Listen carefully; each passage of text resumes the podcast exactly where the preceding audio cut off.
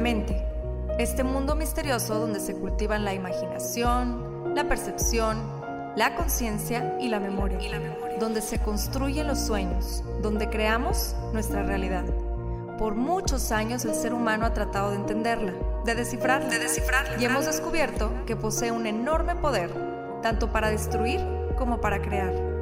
En este podcast encontrarás diferentes métodos, ideologías, entrevistas, historias y meditaciones guiadas, todo relacionado al entrenamiento de la mente, para convertirte en el creador consciente de cada segundo de tu existencia. Yo soy Pau Arroyo y esto es Mind Boss. Y esto es Mind Boss.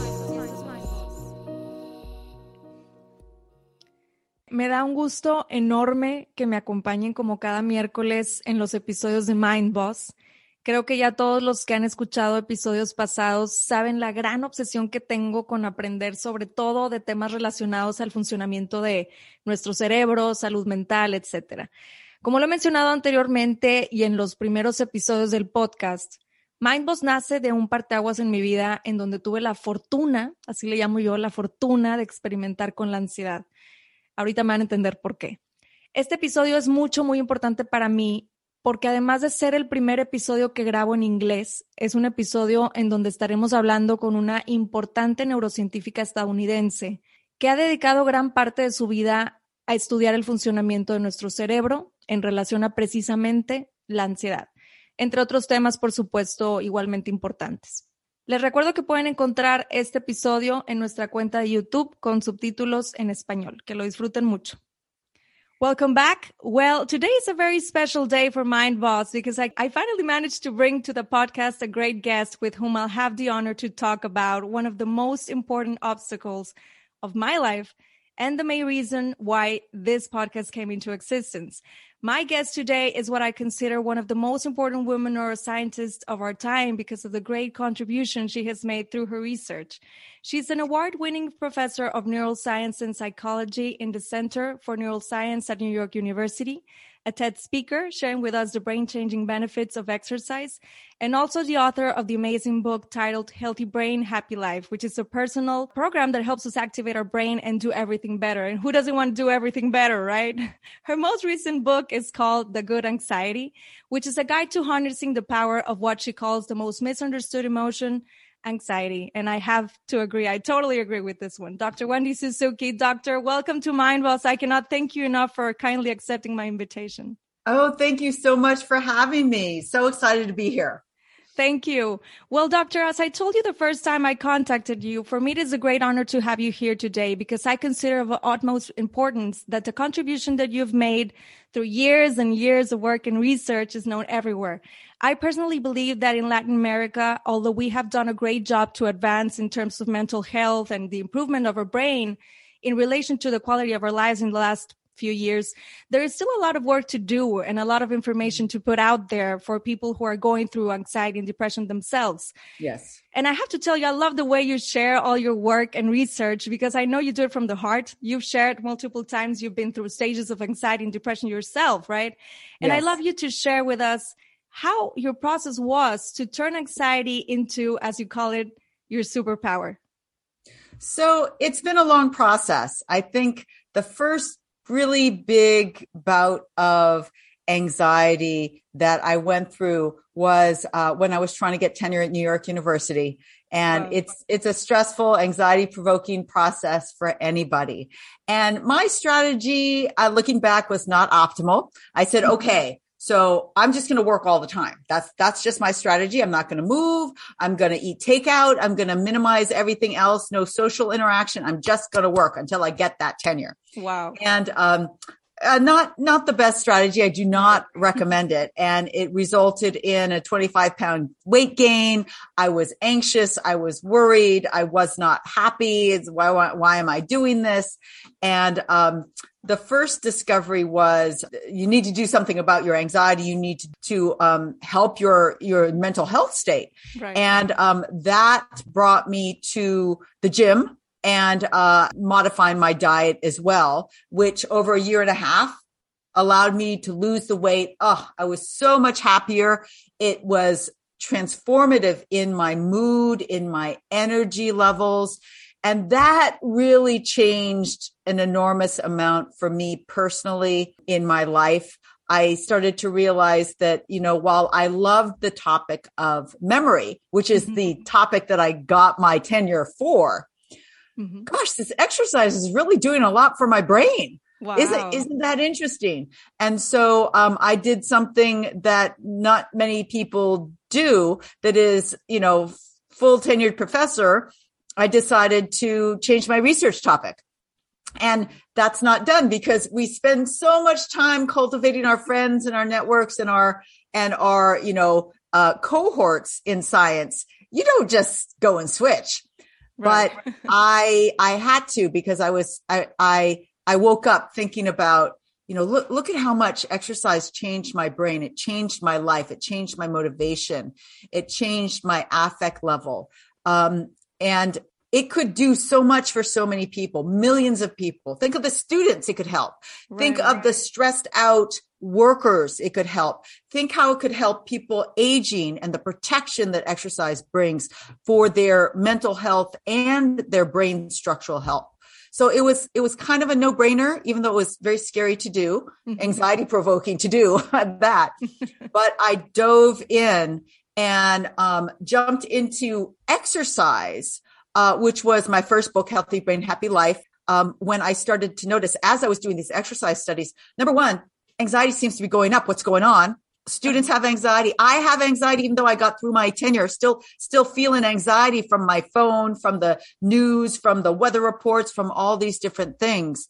How can I harness the power of neuroscience to address anxiety? And that's where we are right now. Well, that's awesome. I remember um, reading your book, The Good Anxiety, and I remember how you shared in the book that after the loss of your dad and then the loss of your brother, it took yeah. a while for the anxiety to really kick in. So what, what you're mentioning is I've had like different, uh, moments in my life in, in which I've been dealing with anxiety, right? So yeah, it took, I, I, you mentioned that, right? Like it took a while to really kick in. And then with time, little by little, you started to feel hope and optimism again. How all did this comfort yes. that that came into your life because of anxiety became major motivation for you to keep going? And there's this phrase you yes. wrote and i quote my anxiety was guiding me to engage with parts of my life that brought meaning. This truly blew my mind because it is mm-hmm. so true. Anxiety in some ways pushes us to engage in what truly matters right? Right yeah it does and um, you know, I dedicated the book to my father and my brother because their passing in the middle of writing this book really made it what it became. Right. It wouldn't have been the same book if that didn't happen. And um, because exactly, thank you for for identifying that phrase.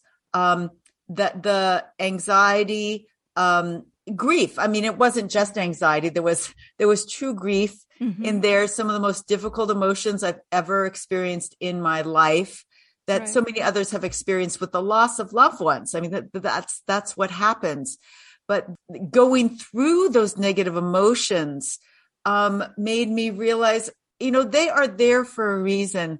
They're right. there to mark how much these people meant in right. my life. And it's meaningful that they are now not with us anymore. And you should be devastated and you should be feeling this grief and that it is a marking of something so important in your life that I didn't realize that I had. None of us do until we, you know, really experience this loss.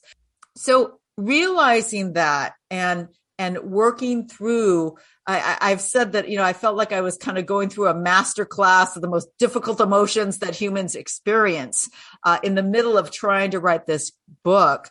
I realized that anxiety, everyday anxiety, is not the same as grief that I that I experienced w- with the passing of of my father, my brother. Mm-hmm. But those uncomfortable emotions are also there mm-hmm. to point out what values we have in our lives, what we find important. And that's where the six superpowers really came from. Before there weren't superpowers. And partially I needed superpowers at that moment in my life to to still get through. Right. But but I was driven because I realized that that was the key to the book. That these uncomfortable emotions are misunderstood.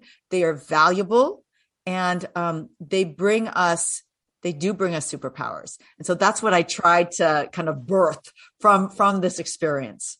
I think you'll agree with me on this one that in difficult times where we are dealing with great pain, like grief, yeah. The first thing we want to do is get rid of it, right? Like not yeah. feel it. So exactly. we tend to, we tend to put ourselves in this race with time and seek for the most quick solution to this pain. And we forget yeah. to give ourselves time to process this emotion and heal.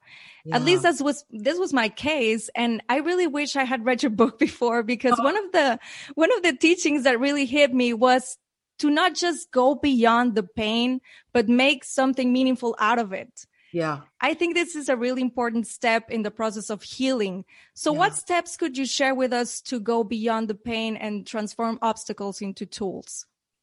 Yeah, well, you know, I'll start with the loss. And as I describe in the book, you know, it brought into vivid technicolor color um, how lucky we are to be alive, how lucky I was to be alive. Right. Uh, how lucky I am to have the people that are still around with us. I never thought that before. It's like, yeah, yeah, I'm, you know, I'm, I'm going to try and do my stuff when I'm alive, but it's like, oh my God, you know, it's, it's real. right. And so what does that mean? Um, I think to give you practical examples of how it changed my life, starting with that example mm-hmm. is, um, you know, just an appreciation, appreciation for the fam, my family that's there that, you know, like now I realize I could not just lose them, but of course you can lose anybody at any moment. Right. Or and, anything, and, right? Your job. Or anything. Your... Right. And so to really take advantage of that. And I must say that I, I feel like I've really done that in, in a, in a deep way. I've, mm-hmm. I've savored those relationships they are stronger they are better than they deeper than they ever were and and they are uh, you know, something that I'm really proud of. So I translated that true change in my life from that experience to what can my everyday anxiety, and I admit, you know, I think it's annoying too. It's like, ah, why do I have to have this? Right. But, but I remind myself, okay, what, what is this telling me right. about, uh, about myself, about my history, about my values? And uh, another example that I'll share um, associated with anxiety is uh, I share that one of my oldest anxieties is social anxiety. So it's a very shy, awkward wallflower of a of a kid, and I, I, well, you know, so I've I'm now I'm a teacher and a speaker, so I, right. I'm not, I'm comfortable speaking, but I I will tell you I still have anxiety in like social situations, like party situations. And I've always been nervous in social kind of making new friends situations. And I know that about myself. But what I learned is that um, while I've always felt that way, of course I have, I have good friends now and, and the value of that came into focus with the pandemic of course, and not being able to see them as much and my family, of course, but, but my friends, friends, it made me realize that you know, I, I, I will always have that social anxiety. it will always be there. It will never go away. But what, what it made me realize is that look at what it gives. If you, if I'm brave enough to, to battle it, it mm-hmm. could give me these friends that I now have that, that, you know, I miss so much and that, that helped me through the pandemic. And so it's, you know, it was seeing the double edged sword I will always have that. That's always been, it's just hard for me. It always has been. It always will be. But now I have the wisdom of seeing how much a, a new friendship can blossom and be meaningful in my life. Right. So, um, it really does make it easier. Yeah. Yeah. I think you can apply that in, in every situation where you feel discomfort or pain. Like you can go beyond that and then yeah. make it something meaningful. Cause you notice, you know, like what you gain out of letting go of the fear and, you know, going through the door and, and yeah. looking at the stuff that you can really uh, gain from like Excellent. like letting letting go everything that's not working for you right now so i think that's mm-hmm. amazing and this relates to resilience and vulnerability right yeah absolutely how can vulnerability help help us navigate through anxiety in a more easy way yeah you know one of the biggest lessons that i've learned in being a speaker and um, conveying information is that it's very powerful and engaging mm-hmm. to be vulnerable and share the messages come through stronger and more meaningfully if you are vulnerable right. and, and share yourself. And that was very hard for me to do as a scientist who was taught never, never share vulnerable. anything like that. I can imagine. Wow. Yeah. So, but, um, I also have this, uh, funny thing about myself that despite the fact that I was very shy and awkward and a wallflower, I also had this lifelong secret desire to be a Broadway star because oh, I wow. used to go to all the Broadway shows with my father.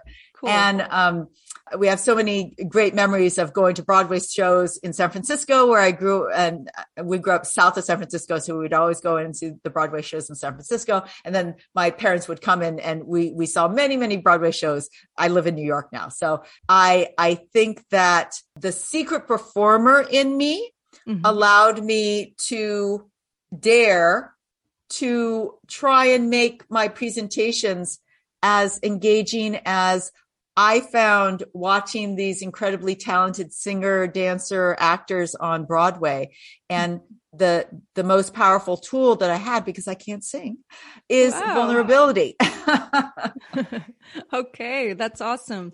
So like to let, let everyone else know, hey, you know what? This is me. This is what I what I do. This is what I feel. I think that's a superpower in some way, right? Yeah. Absolutely. being vulnerable is is something that can help us go through this whatever situation that we're living in in a difficult situation and in in that place of vulnerability we can connect with other people a lot yes. and i think that's very important also right to surround yes. ourselves with this with your tribe with your tribe that that right. helps us and and emotionally can yeah help us help us go through whatever difficult situation we're going through Absolutely. Wendy, you share a lot about how um, physical and uh, physical activity and meditation, tea mm-hmm. meditation specifically, yeah. are key habits in your daily routine. And as a meditation guide myself, mm. I'm very excited to have uh, the point of view of a neuroscientist in this matter. Mm-hmm. How can integrating these two habits, exercise and meditation in our life can help us transform bad anxiety into good anxiety? Yeah, absolutely. Well, that is, um, a very straightforward question to answer from a scientific point of view. So I'll start with exercise because there's so much information there, both from kind of mechanistic point of view as well as uh, um, behavioral point of view. And um, we know that exercise uh, has uh, immediate, long-term and long-term effects on our mood states. It is every single time you move your body, it's like you're giving your brain a bubble bath of neurochemicals, including dopamine and serotonin and noradrenaline, which is why, you know, you're not feeling good. You, you need a break. You go outside, take a walk. It's like, oh my gosh, I feel so much better. I wonder yes. why. well, I'm here to tell you why. Moving your body is releasing serotonin, dopamine, noradrenaline, growth factors, BDNF, all of that is contributing to that better mood state that you have. Now, um, and, and specifically will decrease anxiety, decrease depression levels and uh, increase energy levels. Now, um, meditation, uh, a, a, regular meditation practice has the same effects, particularly on anxiety and stress. It will decrease anxiety and stress levels. Does it do it in exactly the same way? We don't know quite as much detail about how it's doing it. We know from clinical studies that a, a, a range of meditation practices from Jon Kabat-Zinn's mindful meditation mm-hmm. practice to other forms of uh, uh, meditation that have been studied can have a long-term effect on your on your mood levels. So you're getting a double dose or I'm giving myself a double dose mm-hmm. as I do my I start my day with my tea meditation followed by a regular exercise session every single morning, seven days a week. And, um, it's just, it's just my, um, kind of, uh, uh, um, routine, right? Routine. And, but it's, I'm banking on, you know, my good, uh, mental health. That's awesome. And that's awesome that you can see it like what's really going on in, on the brain, in the brain, right? Because yes. mo- most people don't understand this part. There's so much going on in our brain when we are exercising, when we are meditating, we're actually changing our brain, right? Right. So for me, this is very interesting because I practice meditation daily mm-hmm. and I'm, and I'm trying to uh, exercise myself every day and it's so true like sometimes i feel i don't know maybe sad or something and i and i just walk outside and for like 30 minutes mm-hmm. and it's amazing the changes i get in my mood like yeah wow big big big change and we don't really understand what it is sometimes yeah. so now yeah. that you're explaining hey this is what's happening in your brain you can become like more um how can I say like more excited to to do exercise because right. you know this is helping you in yeah. many ways, right? Yeah. And here's the other thing to motivate you. It's free. Right. You can go outside. it's free. You can go on YouTube and find thousands of meditations and just watch them. Just choose the one with over a million views. Watch it. You'll know it's going to be popular. Right. It's free. Try it. These are small, subtle changes and they do affect your brain. They do change your life. And um, it's like a gift offering offering being offered up to everybody. Yeah it's there for everyone. Now you you share in the book that you do specifically med- tea meditation. How is that? How how does that work? Yeah so this was a form of meditation that was taught to me by a tea monk uh, a monk cool. that has studied uh, the art of tea across the world. So I was at this beautiful hotel where he was a guest and I was asked, you know, do you want to join the the tea monk for some tea meditation. And I said, sure. I had no idea what, what it was.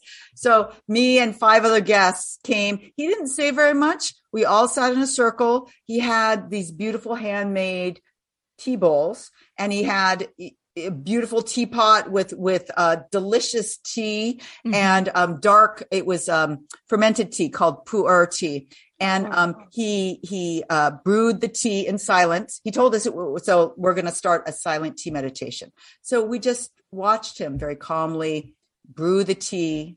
He served the tea. He offered it to us. We all, you know, drank it in silence, kind of appreciating the the smell, the beautiful smell of the tea, the warmth of the bowl, what it looked like, kind of our reflection in the tea bowl. And um, it was a pretty big bowl of tea. And so I thought, okay, I was kind of proud of myself. I finished the whole tea, really enjoying the the atmosphere. The experience, uh, right? The experience. Well, eight bowls of tea later, oh, the wow. meditation ended. I can tell you that uh, it was easy to sit there because it was a ritual I was I was swept up in this ritual. There was always something next to do. Oh, oh we finished the tea, so he has to brew it. Um, he has to seep it. Then he has to serve it. Now right. it's our turn to drink it again. And this ritual is like, wow, that's I've never been able to sit in quiet contemplation meditation as easily as I did during the ritual of brewing and drinking tea and um, to drive home that point, I went home and every morning since that morning, six years ago in August, wow. I, I've done it on my own, um, in my home and shared it with so many people. Uh, I did a, a, virtual tea meditation every Sunday at 10 a.m. Uh, during the pandemic, during the whole pandemic. So it's really become a part of my, of my everyday life. Wow, I've never heard of, of tea meditation before until I read your book and mm. you hmm. shared that part. And I was like, what is that? What, how, how does, how does that work?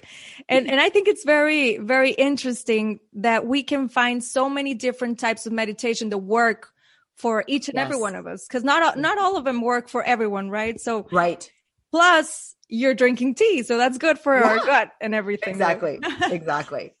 Wendy, as I was reading your book, The Good Anxiety, I felt so connected to what you were sharing. And I remember becoming aware of the fact that when I was experiencing anxiety myself, I thought it was the worst thing that could have ever happened to me. Mm. And now, after almost five years of that period in my life, I can truly say I see anxiety as the best thing that could have ever happened. Because Great. I know myself so much better than before, and because I discovered so many hidden superpowers I had no idea I had. And as you mentioned in the book, anxiety became the emotion that pinpointed exactly what was not working out for me at the time. Yeah. And that gave me a huge, huge insight into mm. the changes I had to make to improve the quality of my life. Yeah. Yet many people get stuck in this phase and say, okay, then what's next? What do I mm-hmm. do? How do I take action? Right? right. So I would love for you to share with us what were some of the tools that helped you the most in the process of overcoming anxiety in different yeah points of your life? Yeah. Well, I feel like um, um, the big tool that I used first in that that very challenging period of getting tenure at New York University was exercise. And exercise did so many different things for me. I just told you what it did for my brain. So it right. changed neurotransmitter levels, got my brain, got my mood better. Uh, it, it, uh, what I didn't mention is that we also know that long-term exercise, and I did, I changed my fitness level. I went all the way. I got all those benefits, which means that I know that my prefrontal cortex was working better. It was bigger. They had more, it has more synapses now than it did while I was going through tenure. My hippocampus works better. And it, it, um, it really, if you look at my teaching also during this time, it's like, wow, you got a lot more creative once you started doing exercise. What, what happened to you there? I'm like, well, I started exercising and possibilities opened up. I told you, I, I it's true. I, I have always, um, uh, had had problems with kind of social anxiety, and part of the thing that I did to myself during uh, tenure is I I didn't have any friends. I mean, because I worked all the time, and it was hard enough to make real friends. And so, I, not that I had none, I, I just didn't make any new ones in right. this new location. And so mm-hmm. the other thing that exercise did for me was it um, brought me to the gym and it got me lots of new friends. And so I was like, oh, this is fun. I see you all the time. And so it kind of makes it easier to become, you know, gym friends. Right. And um, it really made me feel strong and powerful where I was feeling anxious and weak and um, unhealthy stepped on yeah stepped on healthy right, okay. stepped on before right. and so that is what what kind of pushed me to become more creative to say well uh, look, I, I was able to really change my physical activity. My body's like, wow, if I could do that, I could do anything. anything right. And that's what kind of opened up. Well, maybe you can change your research. Who cares if nobody else did it? What are you interested in, Wendy? And, um, what are you interested in teaching? Maybe you want to teach it in a new way. Maybe you want to bring exercise into the classroom. Who cares if all your faculty friends say, well, what the heck are you doing? Right that in particular, I mean, that's, and then I wrote a whole book about it. Right. Healthy Brain, Happy Life. And so it really transformed my life in so many different ways. You know, uh, I will always be grateful. And, and to some extent, I think about that. You know, every morning I'm doing exercise. It's like, yeah, this, this got me yes. to where I am and it's going to keep me going towards those creative, uh, um, interesting directions that I want my life to go in. Yes, I love the way you make us feel those who read the book and, and, your books and follow you and see everything you share. You make it feel like like the truth because I've I've experienced it. Anxiety is not a it's not the bad guy. It's a good guy. It's the the guy that's telling you, hey, you gotta wake up. This is happening. Life is has to change, right? So that's uh, what I, what I meant when I said like so it actually it actually pinpointed exactly what I had to change, and I think that's what what what happened to you, right? Like you said, okay, I need to change this in my life. I was not exercising, I was not yeah. uh, socializing, so I need to change exactly this. And in my case, it was I am not paying attention to what I'm feeling. Mm-hmm. And and that was a huge one for me. It was a huge, huge like lesson. Lesson, yeah it was a huge lesson for me because it was like, okay, you're not paying attention to your feelings. So there's no way your body and your mind can process them without you Yeah. making changes. So the anxiety is here. It's not the bad guy. It's the good guy that's coming to tell you, Hey, you need to pay attention to what you're feeling, Yeah. listening to yourself, feeling Mhm. yourself and, you know, making this something that can help you in the future. I totally feel you on that one because for me, the first indication was really not anxiety so much as I weigh 25 pounds more than I used to. That was my big, yeah, of course, anxiety underlined it, but it was like, I remember walking past this big, um, window where you can see your whole self in, in profile Mhm. on the way to work. It's like, Who wow, where, where did that come from? and uh, what I what what I realized when I was writing Good Anxiety is that I am a bona fide anxiety denier.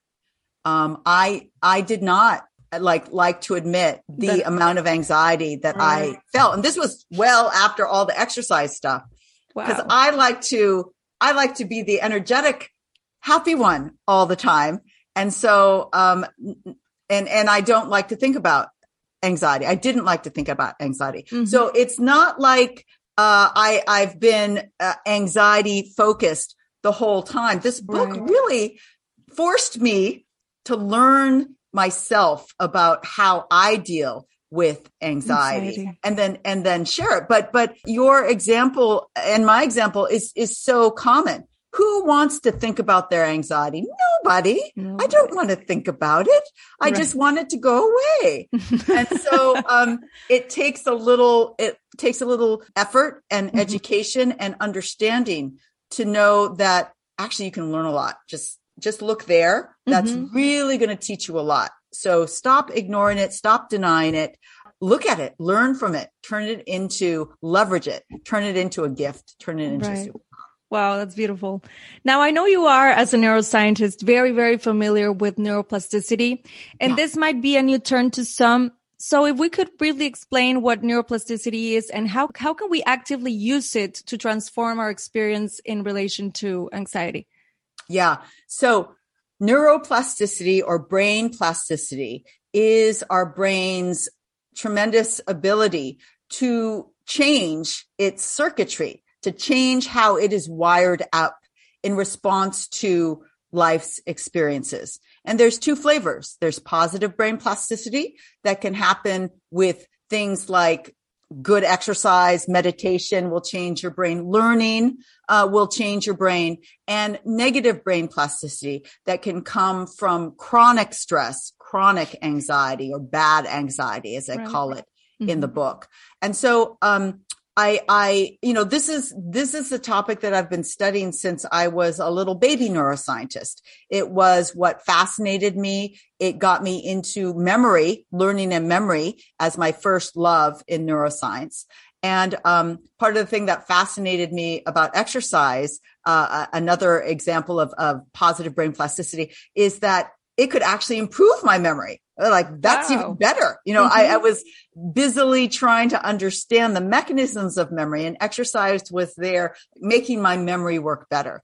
And so, um, that, that is a really important concept. And it is really the core foundation of the work that I do in all of my books, trying to bring the most informative and most research based examples of positive brain plasticity for everybody to learn, for everybody to use, Right. and for everybody to integrate into their lives. That's awesome. Wendy, I always ask this final yes or no question. Do you think everything and everyone serves a purpose? Oh, yes, absolutely. Absolutely, yes. And you What- may not know it, but it's there. Right, right. I totally agree with that one. What purpose has anxiety served in your life? It has, it has opened me up to a much deeper appreciation of the power of human emotion. Right. because for so many of us, um, we just want to live in the happy zone. It's like, just stay happy. This whatever. I'm going to ignore everything else. I'm just going to like try and focus on happy. But what I have, what my anxiety and particularly writing this book and talking and thinking and interviewing so many people about anxiety, it's changed my whole mindset about this beautiful array of emotions that humans have and that they're all there for a reason. And we can get as much learning and information and in fact, joy out of our more uncomfortable emotions as we do from those, those happy emotions. In fact, the happy ones are even happier right. because we have the more uncomfortable ones. Yeah. I love this phrase. Uh, you also mentioned that it changed the way you thought, like in black and white. Yeah. And it was um, with great pain comes great wisdom. Yes. And I totally agree with that one because sometimes we tend to, you know, like what, what we were saying before, we try to block pain away or always mm. stay in the happy zone, like you were yeah. saying right now, and just yeah. stay there and just ignore everything else but with pain, pain makes us go forward. Pain makes yes. us grow and evolve. Uh, I really feel so related right now and so connected to everything you've shared, Wendy. And I cannot thank you enough, first of all, for your time and for all the work you've done and everything you've shared with us. Thank you for being here today, really. Thank you so much, Paulina. I really enjoyed this conversation and um, thank you for having me on. And I feel like you really you really got the book and that always brings me such great joy and thank you for helping to share these messages with your with your followers. Really appreciate it. Thank you. Thank you wendy. Well uh, to everyone out there listening to this episode i really encourage you to read wendy's book especially the good anxiety which is like the i love it. Towards the third part of the book, you'll find lots of really cool and interesting introspection exercises and awesome tools to turn anxiety into your superpower. You can find out more about Wendy's work and books on her Instagram account at wendy.suzuki or on her webpage, wendysuzuki.com. Thank you for joining us on another episode of Mind Boss. See you next Wednesday.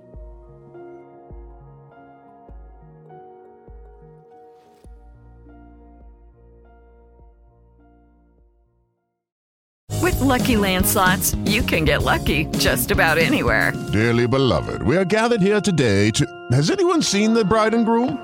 Sorry, sorry, we're here. We were getting lucky in the limo and we lost track of time. No, Lucky Land Casino, with cash prizes that add up quicker than a guest registry. In that case, I pronounce you lucky. Play for free at LuckyLandSlots.com. Daily bonuses are waiting. No purchase necessary. Void where prohibited by law. 18 plus. Terms and conditions apply. See website for details.